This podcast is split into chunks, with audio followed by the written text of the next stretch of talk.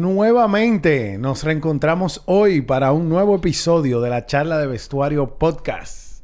Eh, le doy la bienvenida a todos nuestros oyentes, a Ipo y Ernesto que están aquí conmigo como usualmente lo están. En el día de hoy, señores, eh, entramos eh, con un par de temas que creo que pueden abarcar ya básicamente lo, lo que hemos visto en las últimas dos semanas, realmente. ¿Cuáles han sido esos partidos clave que hemos visto en el, en el último fin de semana? Como por ejemplo un derby de Manchester, un mismo pinchazo del Real Madrid, el primero de la temporada, el primer partido que no fue victoria. Eh, vamos a hablar obviamente de la Champions League, eh, específicamente del pinchazo también del Barça el día de hoy. O sea que los equipos españoles se desinflaron un poco en estos últimos días. Y vamos a hablar un poquito también de un tema que se ha puesto de moda por quienes han hablado de eso. Hubiera hablado yo y quizás eso no se pone de moda. Pero lo dijo Messi, lo dijo Xavi. Loco, el podcast lo están oyendo, puede ser que se ponga de moda. Ten fe. Y tenemos, estamos celebrando hoy el episodio 40. Correcto, el episodio 40. El episodio 40. Pero sí, vamos a debatir un poco de qué es, eh, quién gana la Champions.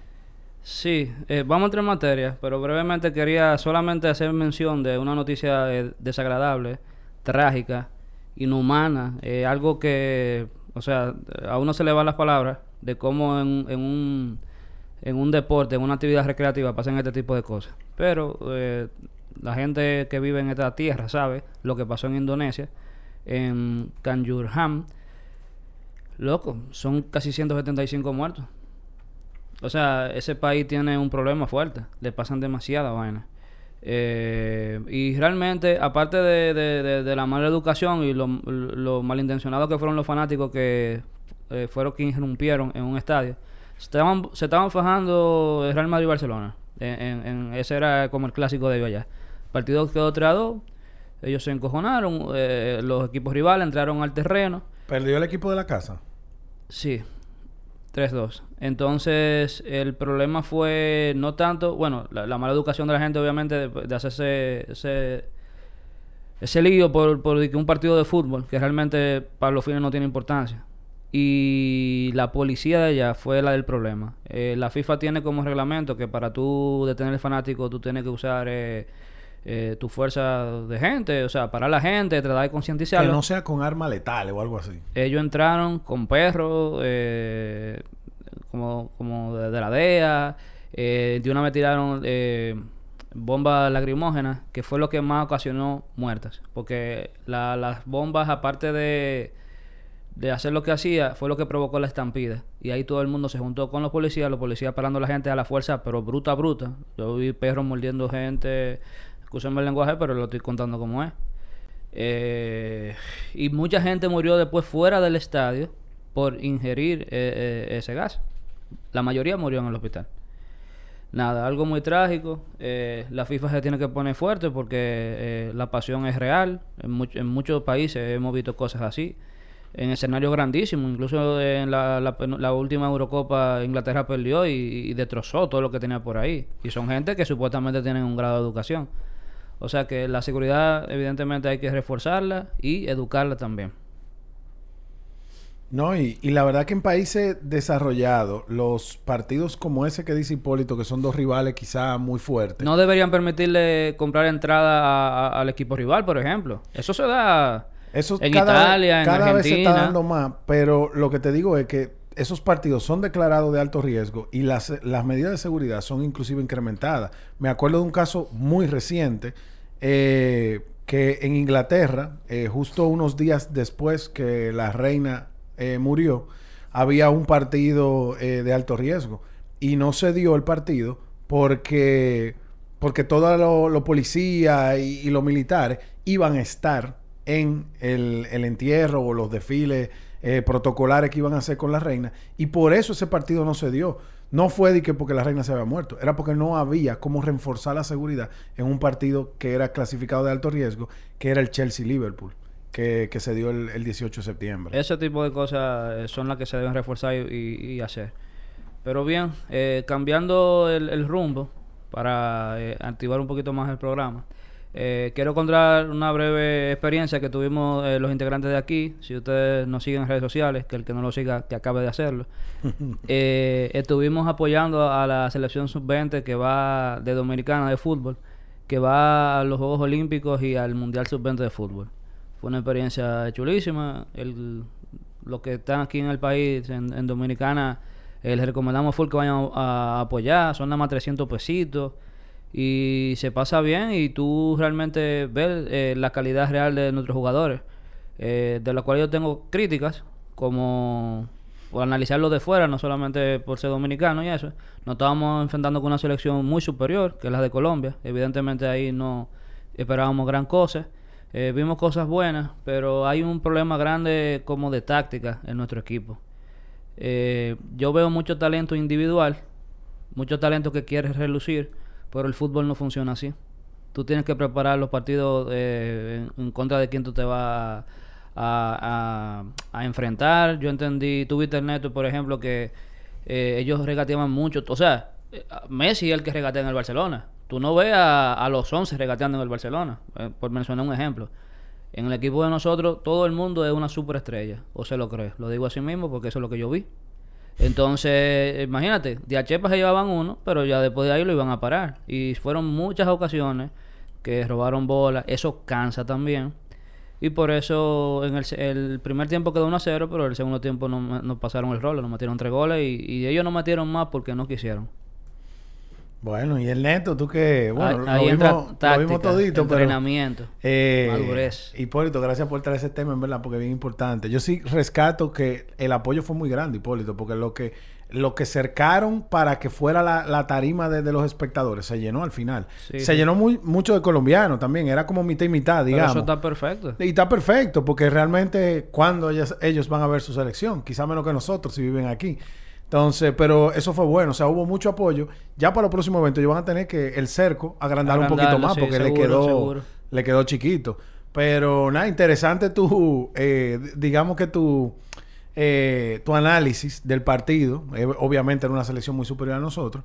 Pero no sé, Ernesto, ¿cómo, cómo tuviste? Si tú tienes que darle una radiografía rápida a, a nuestra selección bajo ese partido, en el escenario de ese partido, eh, ¿qué tú le recomendarías? Bueno, tomando en cuenta el rival que tenemos al frente, perdón, tomando en cuenta el rival que tenemos enfrente, yo me fui realmente conforme eh, con relación a, cómo República Dominicana jugó. Es verdad que Roma nos hizo en un día y, y tampoco es un, un rival a lo que estamos acostumbrados a jugar, un rival de la Conmebol, por así decirlo, pero, pero bien por los muchachos. Sí, yo, yo también me voy conforme. Eh, eh, esa es la palabra. Primero me voy conforme por la experiencia. eh, que, tiene que valer de algo, ¿verdad? Experiencia, yo nunca había visto tanta gente yendo atrás de un juego de fútbol. Eh, sí, sí creo que la selección era muy superior y, y no, no, no debíamos más que nosotros exponernos ya a rivales superiores para nosotros empezar a aprender en esos juegos. Yo estoy con Hipólito en algo, sí creo que, que abusamos, porque somos todos esa selección. Abusamos de, de quizá regate de más y todo eso. Los colombianos demostraron que tienen un, un portento físico eh, extraordinario, lo que hizo que cada balón que Dominicana recibía nunca fue cómodo, siempre fue... eh, ya tenía el que siempre lo cubría, pero luego venía siempre alguien a apoyar una a que lo pre- Una cubría. presión que ni el Sí. City de Guardiola. Tigres No, no, estaban- totalmente. Pero eso es que están muy Eh, trabajados.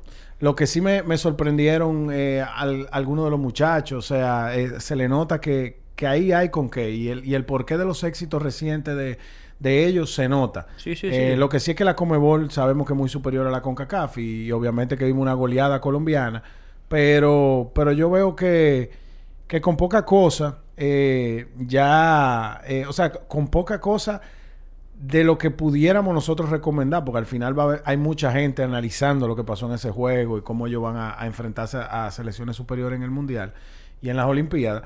Pero yo entiendo que con poca cosa, quizá un, un par de automatismos, como el Neto repite mil veces, pero automatismo no es más que tú sabes a quién va, darle el balón, porque tú sabes que él siempre va a estar ahí en ese tipo de jugada. Y eso faltó porque hubo mucho dribleo. Cuando tú dribleas, el equipo se va desconformando porque tú te, tú te vas haciendo de campo que no era tuyo. No, es que ellos esperan que tú te lleves a la gente. Y si en- te paran, quedan eh, a contrapié. Pero sí, quizá un, un toque de balón más rápido. No, no esperar tanto toques tuyos propios antes de darlo. Para ahí, Eh, dale. Yo, yo nunca vi que dieran un pase eh, eh, inmediato en ninguna jugada. Y realmente me da, no pena, al revés, yo estoy esperanzado porque yo solamente lo que estoy pidiendo es trabajo. Que se trabaje en esa cosa porque realmente vi mucho talento individual que si, si es acompañado de, de alguien con cabeza, de alguien que, que dirija bien las cosas, de alguien que quiera potenciar esas eh, individualidades, realmente tenemos un futuro. Yo, mm, viendo lo que vi, entiendo que por lo menos en la primera competición que vayamos, lo, si nosotros llegamos a sacar, qué sé yo, un empate, o llegamos No, a no, meter te- algo de goles, Te corrijo. El, el objetivo tiene que ser meter un solo gol, honestamente. Suena feo eso. a lo pero- Panamá. A lo Panamá. Yo recuerdo que cuando ellos llegaron a su primer mundial, bueno, al único mundial que han ido, yo vivía allá. Y tú escuchabas a los panameños súper emocionados diciendo, pero ¿cuál es el objetivo? Meter un gol. Ese era el objetivo. Que lo lograron. Si mal no recuerdo, fue en el juego En contra Inglaterra. partido. Que Inglaterra creo que metió 6. Ese juego quedó 6 a 1. Y celebraron como si hubieran ganado el mundial. Con su razón. Ya su primera experiencia pasó, jugaron con gente de peso pesado y se fueron con su gol. O sea, gozaron eh, eh, un gol. Yo creo que tenemos que aterrizar un poco la nave con, con la sub-20. No con esto quiero desalentar a nadie de la sub-20, al revés. Yo lo que veo es que esto lo único que va a hacer es atraer más talento, más gente que quiera hacer pruebas, que quiera unirse. Y los mismos muchachos que están ahí, cuando vayan cogiendo experiencia, vean lo que le hizo una selección como Colombia en alguna jugada en particular, quizá todo eso se va insertando en el chip de la experiencia y ojalá que tengamos, que, que no busquemos amistosos con, con selecciones inferiores. Me gustaría ver eh, de nuevo con selecciones estilo Colombia para ver realmente si nosotros nos estamos poniendo a la par o tratando de competirle a ese tipo de, de selecciones. Pero la verdad que la experiencia es muy buena, todo el que fue y el que no fue que, que para la próxima se anote. Se ponga la pila, sí. Así mismo es. Señores, eh, entrando a los partidos claves del, del fin de semana, digamos, hay que resaltar el derby de Manchester, que creo que, que quizás fue el partido más atractivo del, del fin de semana. Eh, y nada, el, el City goleó eh, con mucha autoridad al, al United, aunque al final se dejaron meter dos goles, pero... Tres. Sí, quedó 6 a 3, pero creo que no vinieron justo al final, esos tres. Pero, pero 6 goles son 6 goles, señores. Eh, Aquí en China. así mismo y dos de los goles que metió el United al final fue luego de que el City hiciera cuatro cambios. O sea, Así de mismo. manera instan- instantánea los cuatro cambios. No es con quitarle mérito al United, pero indi- indiscutiblemente el partido ya estaba sentenciado cuando Ya, eso. ya estaba sentenciado. Y, Eh, y nada, es, es algo que nosotros hemos hablado aquí anteriormente, de qué le faltaba a Guardiola para ya, eh, bueno, no un- es un producto acabado el equipo de él, lo, lo viene, lo viene siendo, pero ya ahora se posiciona en un nivel superior el hecho de tener a un jugador como Haaland. Que Es una garantía muy grande. es una garantía muy grande. A veces él, él tenía ese jugador en el Barcelona y todos los equipos lo tienen que tener. Un, un jugador que te pueda decidir partido por sí solo. Sí. Definitivamente, el neto. Ahí tú y yo estamos alineados, porque yo siempre te dije que, eh, loco, no, no todo pasa por la mente maestra de Pep. En la cancha tiene que haber gente que marque diferencia, si no, te van a marcar a ti las diferencias. Y ese delantero, bueno, rompió un récord.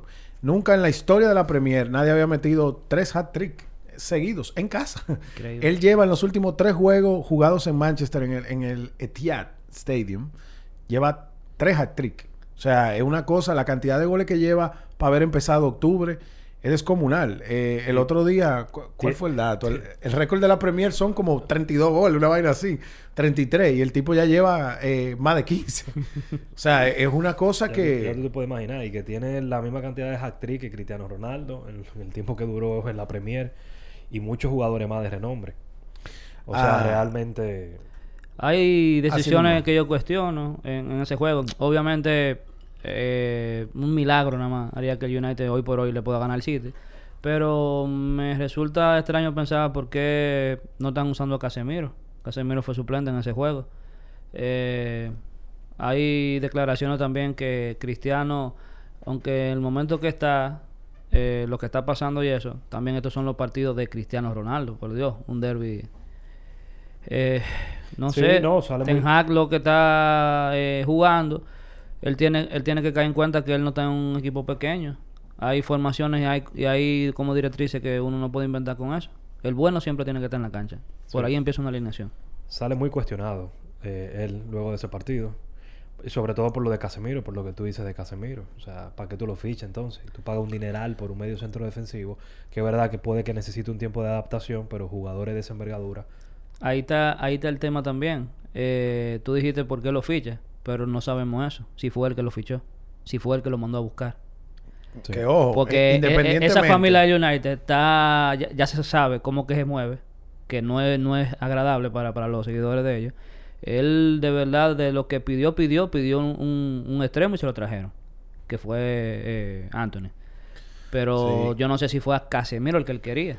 Mira, pero aunque no lo haya querido, es como cuando tú, eh, tú pides, no sé, Hipólito, tú pides un... Es como que Casemiro llega al Barcelona. ¿El Barcelona realmente necesita un Casemiro? Sí, claro. No, pero, o sea, eh, lo, lo estoy... Quizás fue un mal ejemplo, porque sí, claro. Bueno, pero lo estoy diciendo en base al estilo de juego que juega el Barcelona. El perfil de él encaja con el perfil del Barcelona. Bueno, pero... Un entrenador no lo mandaría a buscar a él, aunque sea muy bueno. Está bien, pero eso es como que tú pidas de Navidad, Hipólito. Eh, Sí, yo lo cojo, yo sé lo que tú me vas a que- decir. Que te den un CD player y a ti te, te den un iPod. O sea, tú tienes que llenarle las 2000 canciones. Tú no puedes llenarle el iPod 15 porque tú lo que querías era un CD. ¿Tú entiendes? Si ya te dieron a ti eso, eh, wow, y el iPod hasta dejó de existir, loco. Sí. Eh, si ya tú si ya tú tienes un jugador como ese, que no vamos a entrar en el debate si lo pidió o no, hay que poner a lo mejor en la cancha. Y una posición tan clave en el fútbol del día de hoy como un medio centro defensivo, eh, y más contra un equipo que lo que tiene mejor es la delantera, tú no puedes eh, ponerte, o sea, abrirte el pecho tú solo, tú tienes que esperar que ellos lo hagan por ti. Pero yo sí quiero pedir calma con Ten Hag, porque aquí realmente dicen que queda cuestionado, que no lo dudo, porque los fans del Manchester últimamente están vueltos locos, o sea, por cualquier cosita explotan, a cualquiera le, le- le mandan eh, sus respectivas No, amenazas. Como, como dice un amigo de nosotros en común, que es muy fanático del United, o sea, realmente ese partido fue un reality check United, para como diría Que están como bien, pero diría no tan Crit- bien. Exacto, como diría Cristiano, un poco de calma. Sí, pero mira, honestamente, yo pediría calma con el entrenador. Eh, primero, porque obviamente que todo el mundo quiere votar a- al entrenador porque es el, es, es el labón más débil de la cadena, es uno solo en vez de 23 jugadores. Pero honestamente, que el City te haya hecho un 6 a 3 en casa del City, yo no creo que eso sea razón para alarmarse. Eh, ¿Sabes qué analogía me llegó a la mente? Que creo que es muy buena. Eso me acuerda mucho a cuando el Barcelona le ganó 5-0 al Real Madrid y el otro año con el mismo equipo. Si mal no recuerdo, creo que el resultado fue empate. el o, mismo 11. O, o quedó... O quedó 2-1 ganó el Madrid. o ganó- mira, peor. O sea, ganó el Madrid 2-1. O sea, lo Eso mismo, fue lo mismo puede estar pasando. O sea, Ten Hag se encuentra con un equipo acabado ya. O sea, con un producto acabado, perdón, que es el City de Guardiola. O sea, que un equipo que está a, Claro. a un vuelo muy Sí, diferente. porque muy es que él, él dio, él dio un, un, eh, un respiro de aire fresco cuando le ganó al Liverpool. Pero evidentemente el Liverpool no está en su mejor temporada. O sea que quizás eso no significó tanto. Exacto. Lo que pasa Sí. es que ellos tenían tanto tiempo que no le ganaban al Liverpool que lo celebraron Claro. eh, mucho. Ojo, que la única derrota que tiene el Liverpool en Liga este año se la dio el United. No es que van bien, llevan más empate que victoria, pero la única derrota es esa. Pero yo, yo pediría calma, porque el United, como está la tabla ahora mismo, está a 12 puntos. Eh, están en sexto. Con una victoria, digamos, con una victoria, eh, ellos tuvieran los mismos puntos que... No, tuvieran un punto más que el que está en cuarto lugar hoy en día. O sea que tampoco realmente hay que alarmarse. Y era el, y era el City de, de Pep y de Haaland. Hay que quitarle ya el nombre del City de Pep. Este no es el City de Pep, señores. Olvídense de eso. de Pep y Haaland. No, este es el City de Haaland. Ya Haaland dijo que No, era el mejor entrenador que ha tenido. Pe- Pep tuvo En- cinco en- años. En, dos meses que tiene. No, no, está bien, pero eh, y bueno, tú has visto también que él ha tenido buenos técnicos, pero quizá no, no como un Pep. Pero lo que te digo con esto es que Pep ya tuvo su City por cinco años. Este no es el de él ya. Este es el, Él, el City él de dijo, Haaland. Haaland dijo, y lo cito, él dijo, Pep, antes de los partidos nos dice las cosas que van a pasar, cómo van a pasar y cuándo, y así mismo pasan. Ah, pero que eso es lectura de partido. Eso lo deben de hacer todito. Eso no debería hacer Pep nada más. Eso lo debería hacer todito. O al menos No, un una, una gran decisión de, de la familia de Haaland de haberse ido por City. O sea, Yo creo que sí. Viéndolo desde ese punto de vista. Porque realmente Pep eh, lo va a llevar a él por increíble que parezca a otro nivel. O sea, Sí, eso- que honestamente, el Neto, él tiene el mismo nivel que cuando lo compraron. Solo que cuando lo compraron nosotros decíamos, ah, eso era una liguita. Y por eso está metiendo todos esos goles. Loco, no es la liga, es el delantero que no falla una. Es tan sencillo como eso. Yep. Eh, en la misma Champions tiene más goles que partidos jugados. Que si va al ritmo que va, pulveriza todos los récords que dejaron Ronaldo y, y Messi. Por más complicado que suene el escuchar eso, Tengo que verlo. lo grande es que uno pensaba que íbamos a tener que vivir otras vidas para poder ver algo como vimos con Messi y Ronaldo. Y si este muchacho continúa, porque, ¿verdad? La clave está en la consistencia. Continúa este mismo ritmo, que es demasiado complicado. Nosotros vamos a ver algo mucho más grande, que quizá... Yo no me voy con el amague. Bueno, o sea, esto a, no es un amague a ya, eso que pero- tú te estabas yendo, que tú, tú te estás yendo 10 años después. Sí, pero esto es un amague tipo Jordan. o sea. No, porque ya lleva demasiados años amagando. Si es por eso, Bo- Ah. Boyan, Boyan que, que, eh, empezó su carrera en Barcelona mejor que Messi. Los primeros dos años. Dos años. Sí, dos años. Bueno, Fue el, fue el más eso. joven que ha debutado del Barça, que el primero fue Messi, él fue él el más, Sí, más joven. no, no. Y tenía más también un mejor ritmo de goles en Liga y en Champions. Lo que pasó fue que después pasa lo que le pasa a los futbolistas. Sí, pero este yo no lo veo bajando el pistón, al revés. Yo creo que él está mejorando, cosa que era ya complicado de creer. Yo lo veo mejorando. Eh, un tema Felipe Ernesto, antes de entrar en uno triste.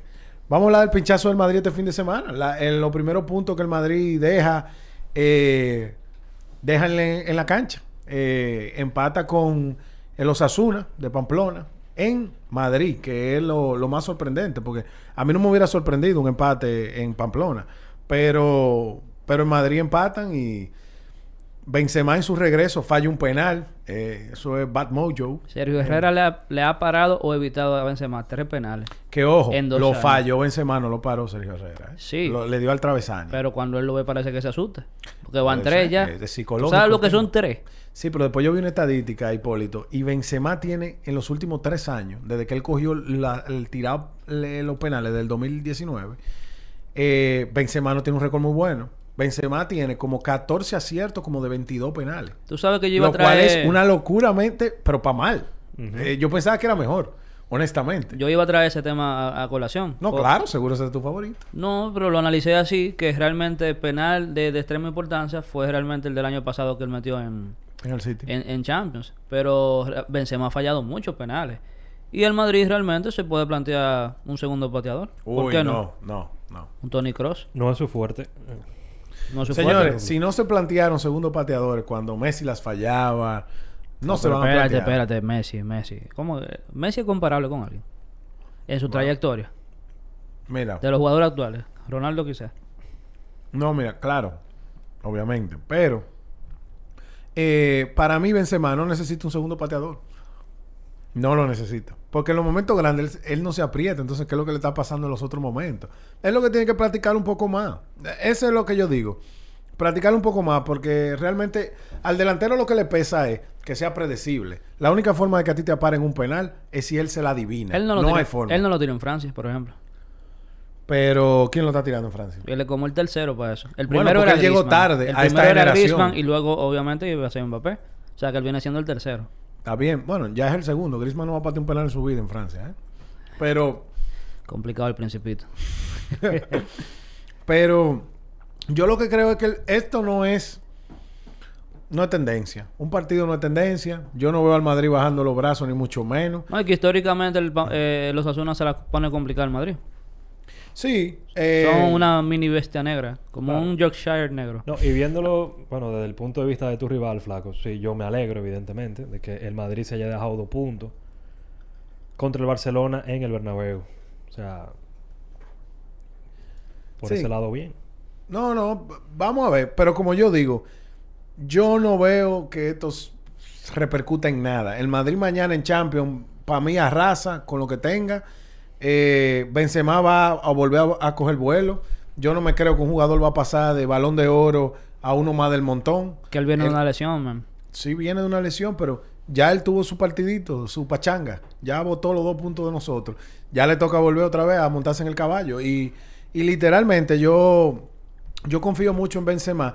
Yo soy un crítico de la edad, yo- yo- pero a mí el Madrid me ha dado una lesión muy fuerte. Yo llevo años criticándole la edad a Ronaldo, criticándole la edad a Modric. Y al mismo Benzema, yo ahora lo veo, un Benzema de prácticamente 35 años por ahí, que 34, que son la edad donde se han retirado muchos jugadores. Sí, pero yo no creo que estamos cuestionando a Benzema. O sea, no deberíamos de irnos por esa línea. Para mí no. O sea, yo estoy de acuerdo contigo. Para no, mí no. Bueno, Ah, yo sí lo que eh. te puedo decir que lo que tuviste el año pasado es imposible que vuelva a No, pasar. porque fue Eso- su mejor y, y lo, temporada. y lo juro, lo, lo, lo firmo en piedra ahora mismo. Eso es otra cosa. No, no. Pero no. de que va a seguir siendo un jugador determinante, lo va a seguir siendo. Luis Carlos, Eso a mí no me cabe la menor Modric duda. tiene reemplazo en el Madrid. Mira, Modric no tiene reemplazo porque como Modric nunca va a haber un segundo. Eh, su rol, ¿quién lo pudiera hacer? Eh, para mí no lo puede hacer un solo jugador porque el rol de Modric em, fue muy completo y lo sigue siendo. Pues entonces Angelotti salió mal en ese partido. Eh, salió con un Digo yo... te- 4-4-3, ¿verdad? Rodrigo, Sí, Benzema y Vinicius. Eh, probablemente sí. Quizá él debió ser un poco más conservador eh, y meter quizá un... 4-3-3. Dijiste 4-4-3. Ah, perdón, 4-3. Quizá él debió ser un poco más conservador sin Modric. Eh, pero, pero estábamos en casa. Yo por eso es que no lo, no lo critico. Ahora ese juego hubiera sido en Pamplona y desde antes de empezar a jugar ya yo hubiera criticado la alineación. Pues yo soy un fiel creyente que tú para jugar ese 4 de 3 tú tienes que tener un equipo muy completo en la media campo. El famoso mediocampo total que te defiende y te ataca, pero con la misma intensidad. Porque una cosa es que alguien ataca un poco, defiende un poco, pero no, no con la misma intensidad. Entonces, no sé. Yo no veo, como dije y repito, yo no veo que esto sea un bajón de... eh, un bajón de, de ningún momento. Esto fue un pinchazo que... Eh, nos vamos a olvidar de eso. Eh, muy pronto, mañana probablemente nos vamos a olvidar de eso. ¿Y la jugada polémica? La, el gol de Vinicius, supongo. ¿Verdad? Sí, la que todo el mundo vio y mucha gente está de acuerdo de que eso no debió ser gol. Una jugada polémica, es lo que tú acabas de decir. Es una jugada polémica. Me gusta cómo esa jugada siempre le van de No. tu lado y casualmente a mí me jodieron Es que feo. no es hoy. así. El Madrid ha tenido una racha muy mala con los árbitros eh, en los últimos años, y tú lo sabes. Muy mala. Están pagando deudas viejas. No. Y parece que se quieren Eh, poner día ahora. No, no, no, no. No, pero eso es muy subjetivo. Quizás no, la gente no, no, no vio eso. Ahora, pero para que la gente lo tenga claro, con ese empate, el Barcelona es líder de la liga. Hasta nuevo. Hasta que se juegue otra vez. Hasta que se juegue otra vez. Es líder por goles. Eh, tiene más goles a favor que el Madrid. Eh, tan sencillo como eso. Y. Teníamos mucho que no estábamos líder de liga. Pero honestamente te digo, yo sí creo que eh, por ahí el invierno se acerca. Eh, lo que vimos hoy del, del Barcelona eh, en el Inter, igual en el fin de semana jugaron contra el Mallorca y no fue que... Lo dijimos en el grupo de nosotros. No me gusta lo que vi. Que Estoy ojo. preocupado. Eh, Esto no está funcionando. En el episodio pasado, y ahí le voy a abrir campo al neto para que intervenga, pero en el episodio pasado, nosotros hablamos de que quién jugaba mejor, si el Madrid o el Barça. Y aquí a mí me aplastaron de que era el, el el Barça porque no había encajado goles, porque tenía más goles a favor. Y bueno, a veces con las estadísticas no se pueden pelear mucho, ¿verdad? Pero viendo lo que está sucediendo, lo que pasó en Mallorca, lo que pasa hoy en el Inter, le pasó a, antes de eso, le recién le había pasado con el Bayern, aunque el Bayern son palabras mayores, pero no deja de ser una, empieza a ser una racha ya. Empieza a ser un baje, un bajón total. Y puede eso, hasta en lo anímico, repercutir en los próximos juegos del Barça, que tiene un, calendario bien complicado. Entonces ahí yo abro el neto a ver que, que empiece por ahí de qué tú estás viendo del Barça, tanto en el Mallorca y empezar a desglosar un poco el juego de hoy, que estoy seguro que la gente está interesada en escuchar El juego de Champions. Champions. Sabes que yo, yo no lo veo tanto así. Yo creo que el, el Barcelona llegaba en buen momento en el día de hoy porque la alineación del Mallorca se alineó pensando en el partido que tuvo hoy contra el Inter. Es decir, si hoy no se hubiese jugado contra el Inter, el Barcelona probablemente hubiese salido con todo. Y eso pu- pudiese, a mi entender, cambiar la forma en cómo se dieron las cosas en Mallorca. Que realmente Lewandowski salvó la papeleta y se inventó un gol a la altura de poco y con eso pudimos solve- solventar el partido. Tampoco le achaco a la derrota de hoy eh, las lesiones que, que hemos tenido nosotros, porque lo que más me dolió del Barcelona en el día de hoy fue que para mí el error del partido fue un error de mentalidad. Hay una frase que a mí me gusta mucho que dice que no es jugar para tenerla, sino tenerla para jugar. Y hoy el Barcelona jugó bastante para tener la bola. Eh, yo creo que el peor riesgo que hay es no asumir riesgo. El Barça, oh, loco, jugó sin sentido de urgencia. Y tú tienes que jugar con un sentido de urgencia desde el primer minuto. ¿Entiendes? Porque no sé cuál entrenador fue que dijo que desde, comienza- desde que comienza el partido, el, el partido comienza empate. El partido no comienza que tú lo estás ganando. Entonces el Barcelona, la mayoría de los pases que dieron, y que la mayoría de los pases que dieron fueron muchos pases de seguridad. O sea, fue un juego demasiado eh, horizontal eh, para mi gusto. Y la, terminando, la, terminando, terminamos pagando. Incluso luego de que el Inter mete el gol, se ve otro Barcelona. Tampoco un Barcelona es una cosa del otro mundo, pero se le ve ya otra intensidad. ¿Por qué no podemos empezar así? No entiendo. O sea, si el gol hubiese caído en el primer... Yo hubiese querido que el, gu- que el gol eh, hubiese caído en el primer tiempo. Y, y la gran pregunta la dice Hipólito. O sea, ¿por qué no empezamos así un partido de Champions? Sabiendo lo que nos jugamos, que tenemos un grupo muy complicado. Mira, yo, yo te quiero responder eso con una pregunta, Ernesto, porque me gusta la línea por donde tú vas. Y tú eres uno de los que, eh, digamos que más énfasis le, le pone o más importancia le pone al impacto que tiene un entrenador en un equipo. Y ahí voy. Tú empiezas los partidos. Eh, ¿qui- ¿Quién es el responsable de que tú entres enchufado y con ganas de morderle hasta la camiseta al rival y No, el arrancársela? entrenador. Y no me escondo hoy. Para mí el mayor culpable hoy fue Xavi. Ok. Después yo creo que también, independientemente de la mentalidad, que es preocupante que hayamos salido con esa mentalidad, tampoco fue un, un planteamiento del otro mundo. ¿Entiendes? Fue Sí. muy previsible. Entonces, cuando tú mueves la pelota tan, de manera tan conservadora, sabiendo cómo jugaba el Inter, que era un bloque atrás, esperando salir la contra, esperando la jugada que tenía, tú no, ¿cómo tú lo mueves ese bloque? Sí, porque fue 3-5-2. Exacto, Eh, esa- 3-5-2. eh, la- básicamente son 8 atrás. Permanentemente. Sí, pero Eh, una, la diferencia también que hay aquí es que el Barça jugando como jugó hoy, te saca los tres puntos en Mallorca. El problema es que ahora están defendiendo unos hombrecitos bien parados. Y, y- y bien, o sea, i- Italia, esto probablemente esto el que ve la liga italiana más cae arriba por eso, porque creo que es una de las opiniones que ellos se han tratado de alejar por ahí.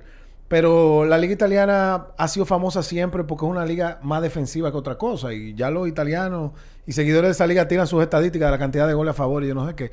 Pero literalmente los italianos empiezan desde atrás. O sea, ellos, si a ti te dan una planificación deportiva, ellos lo primero que dicen es, tenemos que buscar una defensa que no encaje. Pero nunca dicen lo al revés, necesitamos unos delanteros que metan.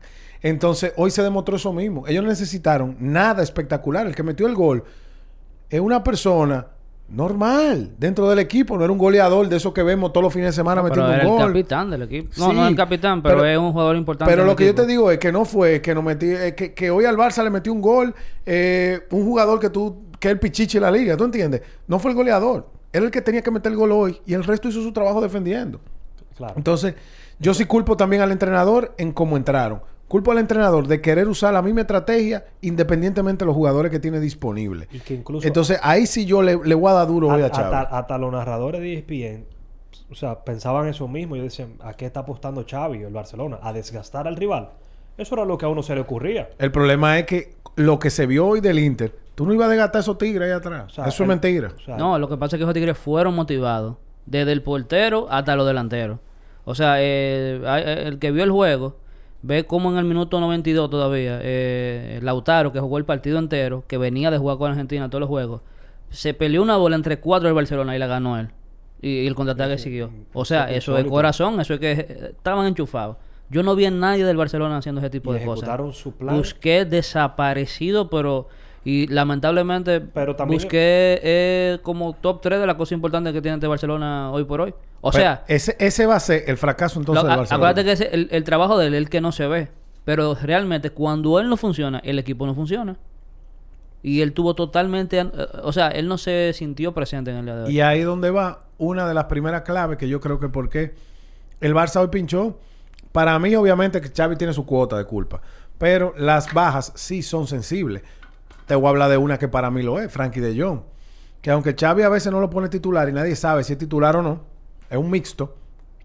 Honestamente, hoy Frankie de Jong tenía que entrar. Para mí, Gaby es muy novato todavía para este tipo de escenario. Y aunque él a veces lo juegue bien en escenario importante, Hace lo ha mucho hecho, que no lo juega bien, ¿oíste? es un escenario grande. Habría que ver. Pero lo que te digo es, con esto, que yo sí tengo el... Él es muy niño para este juego. Honestamente. Así es que lo siento. Y puede ser que te haga una buena jugada o dos, porque, ¿verdad? El tigre de fútbol tiene. Pero ahí donde entra la sapiencia de un Frankie de Jong, o la experiencia de una jugada maldad, un pase que no debió perder, o un colo como coloca el mismo. ¿Cómo se Eh, coloca él? Él exacto. realmente ni se vio hoy, porque él no estaba descolocado. No, no, no, no sabía cómo encajar en, en la dinámica Sí. del juego. La no aportó nada a la ofensiva. Nada. La, la buena noticia del Barça realmente es que hay Pedri para rato. Para mí, Pedri ya es uno de los mejores jugadores del mundo. Ya, ya. Ahora mismo. Te la compro y no porque es del Barça. Y, y lo grande es que lo que se ve de Pedri es algo que yo tenía mucho tiempo tampoco que no lo veía. Porque una cosa, tú ser muy bueno en lo que tú haces. Otra es, tú ser muy bueno en lo que tú haces, pero haciéndolo en una forma. Lo que él está haciendo, literalmente, cuidando las comparaciones, porque me van a acabar, me van a caer arriba. Cuidando las comparaciones, lo que yo estoy hoy viendo de Pedri, me da un feeling Ronaldinho al estilo de que el rival no sabía con lo que te iba a salir.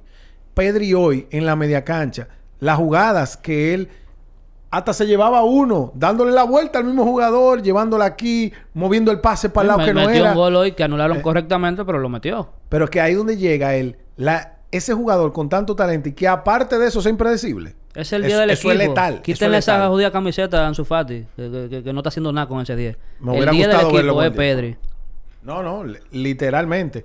Pero resumiendo, volviendo... ser el día de la selección Sí, eh, no, volviendo al punto de la táctica, para mí ese fue el gran error del Barcelona. O sea, no asumir riesgos. Si tú te fijas también en el juego, Busquets tenía dos defensores atrás y tenía dos defensores adelante. Pero había, o sea, que es muy difícil, tú entiendes, recibir la pelota. O sea, que ahí yo aplaudo el planteamiento que hizo el Inter. Pues realmente anuló prácticamente el mediocampo, el mediocampo del Barcelona. Porque el Barça Pero- salió con lo mismo que todo el mundo sabía Entonces, que el juego del Barça era muy plano. Tú lo veías eh, tratar de buscar a Dembélé, entre Dembélé y Sergi Roberto. y se- pero era muy difícil mover ese bloque. de Él no manera. cambió los extremos, siempre lo dejó en el mismo lado. Sí. Claro. Sabiendo De- que Rafinha, un poco. Rafinha no juega en ese lado. O sea, Dembélé juega a la derecha eh, por osmosis. Porque tiene que ser así, pero eso no es verdad. Él puede jugar de los dos lados igual. Y el otro, el que debe jugar en la derecha, que es Rafinha. Todas las jugadas de Rafinha en el Barça han sido enganchando a los Messi, de derecha a izquierda. Ahora, No lo, o sea, tú puedes salir con ese planteamiento, pero si tú ves que no está funcionando, como evidentemente pasó, pues cambia a algo. Él no hizo ninguna variante durante el juego. Eso Ah. me encojonó. ahora, una pregunta. Los culés estaban muy preocupados por su lateral derecho. Hoy Xavi le dio al público un lateral derecho, Sergi Roberto. ¿Cuál es la nota que le ponemos a Sergi Roberto en el lateral? ¿Es el lateral para asumir en las lesiones que el Barça tiene ahora de frente? ¿O hay que seguir inventando y buscándole una solución a esa posición? No, yo le doy un menos dos a Sergio Roberto. De verdad, como, Menos dos. como, como dice eh, Ernesto, que mi abuela corre más rápido que él. Esa es la sensación que yo me llevo a Sergio Roberto. Totalmente desorientado. Habí- Hay también un tema de planificación, pero para mí es que a él le falta físico. Yo lo veo más lento de lo que él era antes. Él era, no te voy a decir explosivo, pero realmente él era más dinámico antes. Que es otra cosa, que él llega justo también al partido de hoy. O sea, por si nos faltara poco.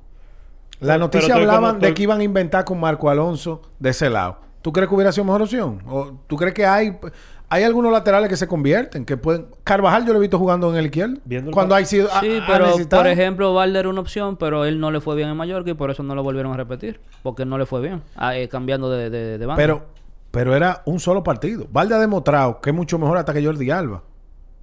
Actualmente. Yo Ojo no, con eso. Yo no estoy 100% de acuerdo con eso, porque Jordi Alba ha rendido en la selección española y el Barça no es que se ha visto atroz. Es lo que no está jugando. Pero cuando él está jugando, él no lo ha hecho tan mal tampoco. Sí. Ahí hay un tema es entrenador-jugador, que todo el mundo lo sabe. Pero lo de Sergi Roberto hoy... eh, No, ese detestable. Fue fatal. Eso era un jugador O sea, menos en el que equipo. No fue ni fu ni fa. O sea, él estaba dando ahí pases de seguridad que tú me pones ahí y te lo doy yo. O sea, tú no viste ninguna entrada eh, en diagonal de él, ni una sola en el partido entero. Ahora, ¿Entiendes? No le cruzaba por, a- por arriba a Dembélé. O sea, él toma Dembélé, resuelve. Exactamente. Resuelve ahora, tú. ¿por qué no se respeta más la visita? Hoy jugaron un 4-3-3 donde pusieron tres delanteros, que está muy bien porque tú tienes mucho talento arriba, está muy bien.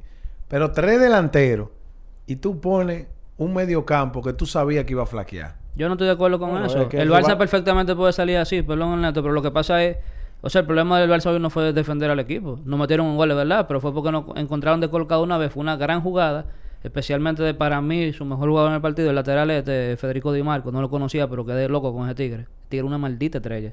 Y Italia, si no lo tiene a él de lateral, pues yo no sé lo que está haciendo. Eh, ese tigre dio un cambio que no dejó de colocado. Busqué se quedó en el área de nosotros, viendo el juego de lejos de cómo se metió el gol. No aparece ni cerca de la foto. Eh, pero eso fue una jugada. Salvo eso, Ter Stegen no paró una bola más. No, no, hizo, no, no, no hubieron ocasiones eh, difíciles. No, porque, porque el Inter lo cogió adrede. El, el contragolpear lo cogió adrede. Y le salió muy bien porque tuvo la suya, metió su gol. Pero si yo tengo que resumir el por qué yo creo que el Barça hoy pinchó. Primero, eh, me voy con que tú eres muy previsible. Quizá por eso te leyeron tan bien el partido de inicio. Eh, segundo, Ustedes saben que yo no soy un defensor de salir 4-3-3 en una visita muy complicada. Y mucho menos cuando tú tienes bajas. Eh, repito mil veces lo que acabo de decir. Mucho menos cuando tú tienes bajas. Eh, yo sé que hay culés que me van a decir, y el neto probablemente lo tiene en la punta de la lengua, que el Barça no sabe jugar otra cosa que no sea eso. Pero eso es mentira. Los jugadores son inteligentes, los jugadores se adaptan. Tú, tú puedes tener un planteamiento hasta parecido un 4-3-3 con un 4-4-2. Poner un medio campo que te suba cuando tenga que subir. Iniesta no era un delantero y terminó jugando su carrera de casi extremo izquierdo como un 4-3-3. tenemos, tenemos como 10 minutos hablando del partido. Y yo creo que el neto dio con la Diana empezando la conversación. Hubo un problema de intensidad. O sea, tú bien lo explicas, hay que plantearse eso. Si tú sabes cómo el rival te va a jugar, eso había que tratar de resolverlo temprano también. Sí, claro. No, y con más con un rival que lo que se te va a parquear atrás. Claro. ¿Me entiendes? Por ahí, ahí yo... Por eso yo difiero de Te la par- parqueó la segunda mitad. La primera trató, porque obviamente el, el Barça eh, cogió la posesión y, y- y trató de empujar un chin más, digamos, de alguna forma. Pero en la primera mitad, el Inter tuvo mucha. Tuvo mucha en sus pies. Ahora, en la segunda sí se notó literalmente que era al balonazo con todo al no final. estoy y- diciendo que... O sea, ellos juegan con un bloque bajo, es lo que quiero decir. Por no decir que se parquearon atrás. Independientemente de la primera y la segunda mitad. Lo que pasa fue que ellos, como el Barça no tenía ese sentido de urgencia que tuvo luego del gol, y el Inter estaba tan cómodo en el primer tiempo, evidentemente cuando ellos recuperaban la bola, ellos salían a lo que salían, que era el contragolpe. Cambio de bando y ese tipo de cosas. O sea que... Y, y en esa sí te la doy porque realmente las veces que el Inter llegó, sobre todo en el primer tiempo, daba más sensación de peligro que las veces que, que el Barça llegó. Eh, hubo un tema también de cansancio, porque son humanos. Exacto. Muchos de esos jugadores terminaron acalambrados. eh, ellos agotaron todos sus cambios, por eso fue que dieron 8 minutos de, de agregado.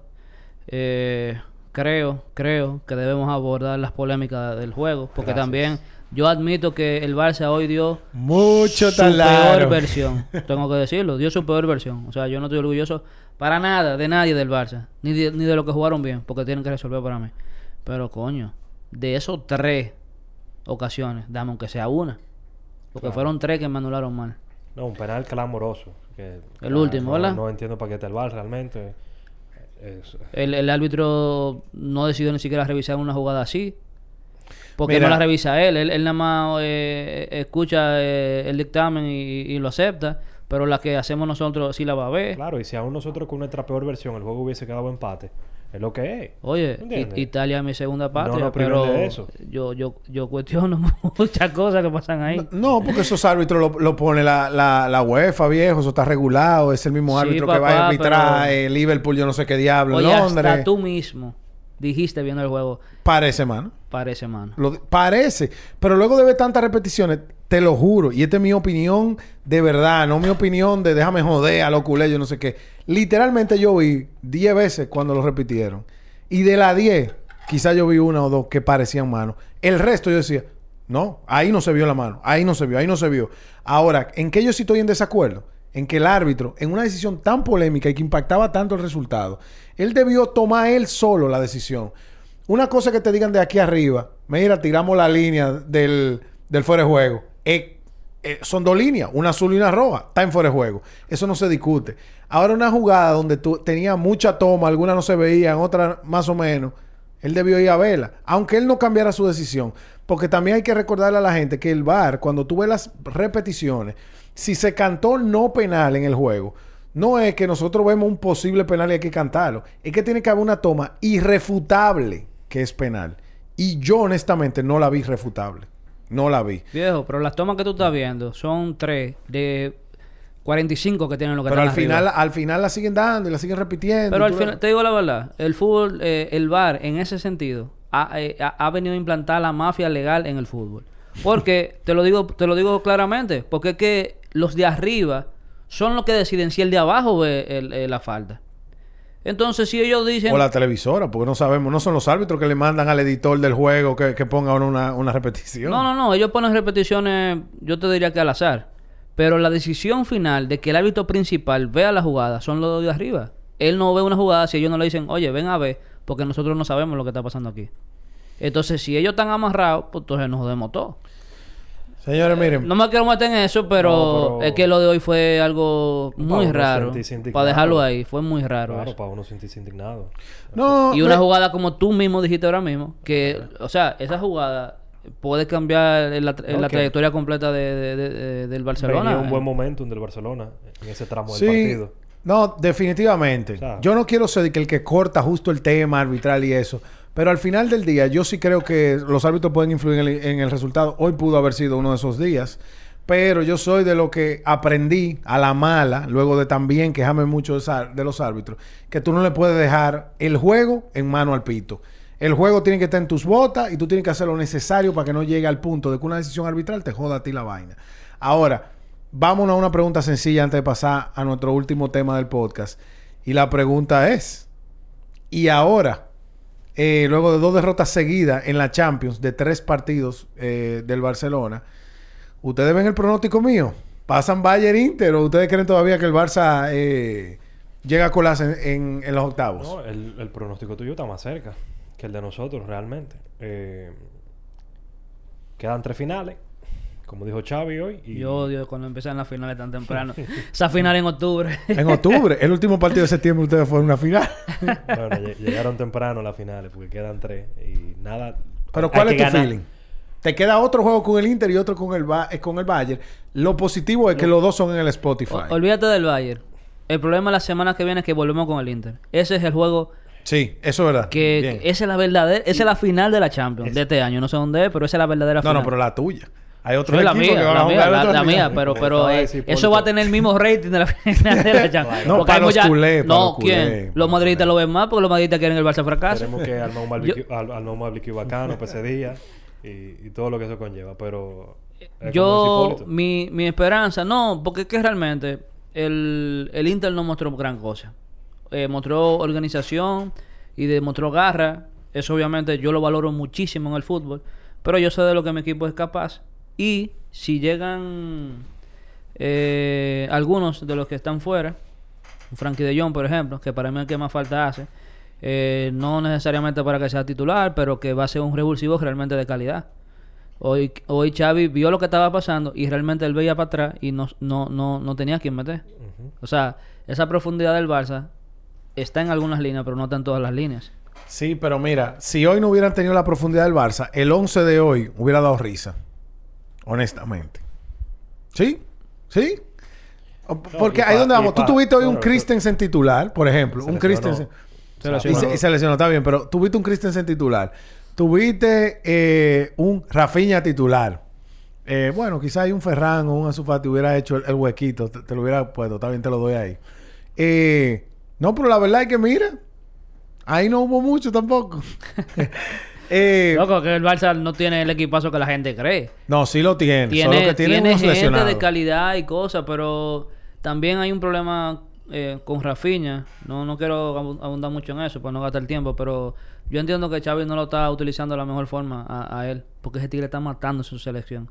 Y realmente cuando le dan el puesto a él, él también hace diferencia en el Barcelona. Que ojo, que él también tuvo su época en el Barcelona esta temporada y Claro, también fue al, bueno. principio No, que, y eh, todavía. Pero Que el problema es que hay un tema táctico. Claro, donde el Evidentemente. mejor- donde el mejor juega es en la banda de Dembélé. Y donde el mejor Dembélé juega es precisamente ahí también. Entonces realmente Rafinha se pierde un poco cuando juega en la banda izquierda. Pero nada, Iris Suárez. No, as- así mismo es. Yo simplemente, para terminar el tema, yo todavía doy mi pronóstico. Bayern Inter son los que clasifican en ese grupo. Yo no lo no voy a estar contigo porque falta un juego. Después de ese juego hablamos. No, porque ya de- después que el palo está dado, ya, No, ya y te- fácil y te decirlo. digo la ver- no, ¿Cuál eh, es tu eh, feeling? ¿Tú que crees que tú vas a, a ganar al Inter y luego le vas a sacar Yo le voy a ganar al Inter en el Spotify. Bien. Ay, ya lo dijo. Yo le voy a ves. ganar al Inter. Ya lo dijo, entonces para ti clasifica. Ya lo que pase después con el Valle, eso es otra cosa. No, porque ahí se empata. Ahí empatamos con el Inter. Exacto. El problema es que ellos van a jugar con el y nosotros también. Es lo que te digo. y si el Valle nosotros no le- puede hacer la maldad a nosotros. Supongamos que nosotros le ganamos el Inter y el Victoria al Pilsen y perdamos del Bayern. Y el Inter le gana el Bayern. Pasa el Inter ahí. Está bien, pero ahí es donde yo voy. Ustedes, tienen una ese. mente muy derrotista. No, no, el pero- próximo juego en Barcelona contra el Bayern y tienen que... El que quiere pasar octavo tiene que hacer lo que tiene No, que pero hacer. yo soy honesto. Para mí mi clasificación está en el partido de la semana que Para viene. mí también. No es contra el Bayern. yo, yo me veo como que yo no tengo Si, opción con si el queda Bayern. un empate, te fuiste. Hoy por hoy. No es una mentalidad derrotista. Yo lo que digo es que independientemente de que nosotros ganemos el partido que viene, aún nosotros podemos quedar fuera.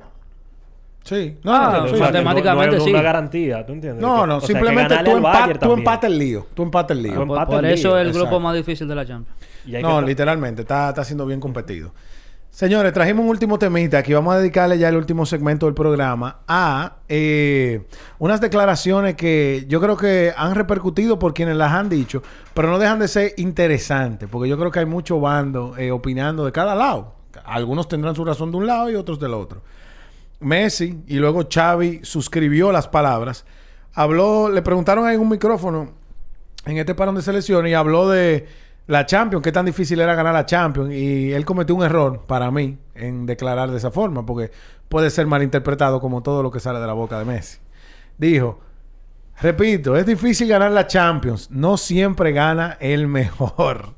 Eso ya ha matado, eso se fue trending topic porque es un dardo al Madrid, es como que no, No, importa que no. tú la ganes, eso no me dice a mí que tú eres el mejor, Pero yo no creo que tú seas el no, mejor. Él no está tirando... O sea... Pero eso es lo que se interpreta, Hipólito. No, eso lo Ay, ay, interpretas tú. No, todo el mundo, porque si no, no tuviera esto, Bueno, pero lo, lo que pasa es que él también se vio en situaciones donde su equipo quizá era el mejor y por una desconexión de 10 minutos se va el equipo a- a- abajo. A él Bueno. lo eliminaron dos veces de esa manera. O sea, él sabe lo que está diciendo. Él lo dice, para mí él lo dice por eso. Y obviamente una pollita al Madrid. Sí, Pero él lo dice es una también, puya él lo dice también por experiencia propia, viejo. Pero es, un- es una puya al Madrid, porque es que a mí nadie que me diga que no la gana el mejor. O sea, ¿qué, te define el mejor? ¿El título o la posesión? ¿El título o la cantidad de tiros que tú tiras a puerta? O sea, ¿qué es el mejor para Messi? Porque ahí donde yo voy con que es el mejor. Para mí el mejor es el que levantó el trofeo. Ahora, si Messi cree que el mejor es el que más goles mete en fase de grupo, pues sí, él fue el mejor. El PSG fue el mejor. Entonces, ahí donde yo voy, que es tan subjetivo, por el tiro su dardo, fue Hipólito. Aquí esa inocencia, eso es mentira que él es tan inocente. Él tira su dardo y mira quién es que le suscribe su palabra, es Xavi. Entonces, el neto, ¿es un dardo o no es un dardo? Ya, tiene su venenito. pero yo aquí estoy contigo, Luis Carlos. O sea, para mí el mejor es el que gana la Champions. Entonces, Carvajal le responde con si usted, mucha si usted- razón. si usted se desconecta 15 o 20 minutos, bueno, usted tiene un problema de mentalidad que tiene que trabajar. Correcto. Entonces luego, Carvajal, que tiene que defendernos a capa y espada, lo que dice es de que eh, es imposible, o sea, que, que, que quizá hubiera algún debate si tú ganaste una de, de 10 o de 15 años y tú dices, coño, quizás fue suerte, de verdad.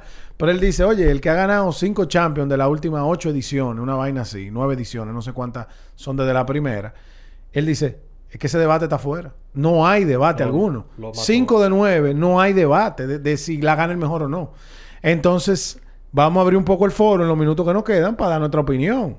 Eh, yo particularmente sí creo que la Champions, óyeme, es los detalles lo que lo van a definir. Y sí te puedo decir, eh, y no quiero ser salomónico, pero algunas Champions pudiera ser que no te la gane el mejor. Eso te lo doy. Pudiera ser.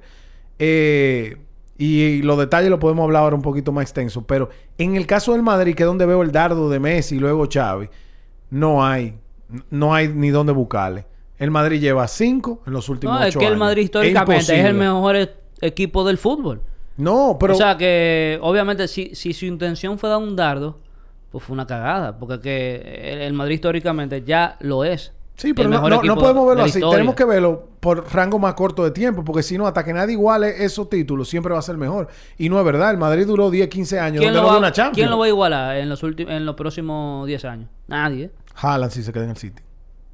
Va a ganar el City entonces eh, ca- 13 14, Champions. 14 Champions. Eh, Bueno, tiene no, ni no, uno. no. Tiene que Claro. remar mucho. Pero para mí, como te digo, para mí generalmente en la Champions, es más, la gran mayoría de los casos, la gana el mejor equipo en la Champions.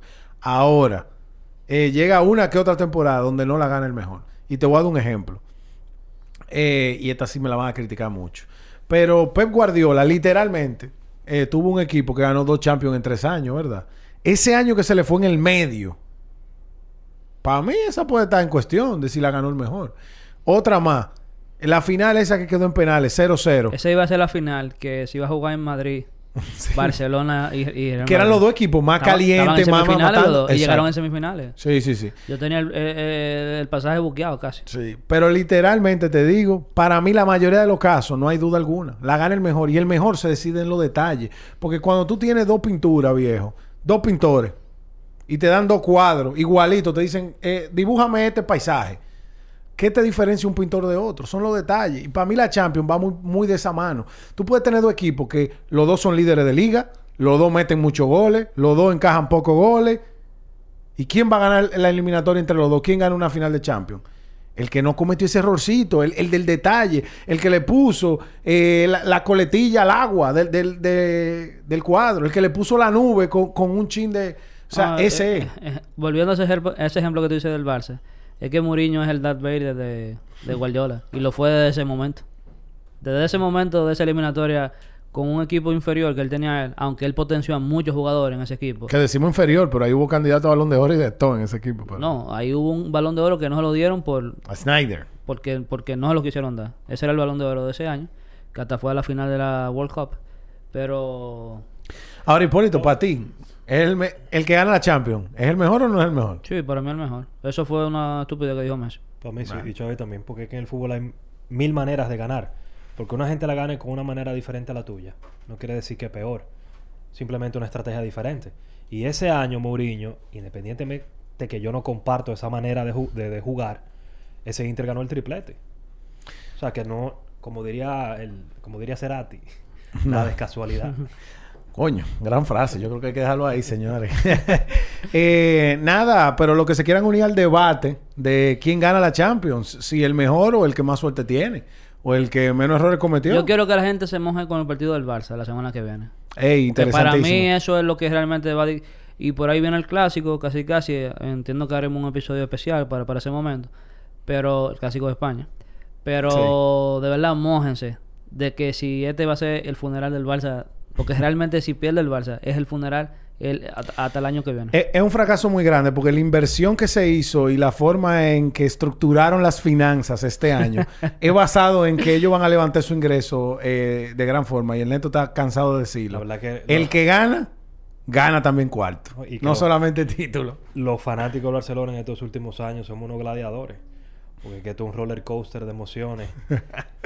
Eh, que no Derland. respiro. que Coño, no dé un ven, respiro. la wow. No, pero señores, síganos en nuestras redes sociales, arroba la charla de vestuario, en Twitter, arroba vestuario charla. Vamos a hacer las encuestas que Hipólito aquí eh, nos recomendó. Eh, la vamos a hacer hasta con un día de anticipación, porque siempre se tiran como un par de horas antes. Y hay gente como que No la le, le gusta poner el resultado después que se da. Sí. Eh, va- vamos a hacerla con, con uno o dos días antes, a ver cómo están los feelings, cómo están los ánimos de los eh, seguidores. Y nada, stay tuned. Este fin de semana continúan las ligas. Eh, gracias al Mundial de Qatar, vamos a ver muchos partidos entre semanas. Si no de Champions, van a ser de liga. de aquí hasta noviembre. Y nada, señores, así que stay tuned. Pobres jugadores. Lo van a explotar todito. Hasta la nos próxima. vemos.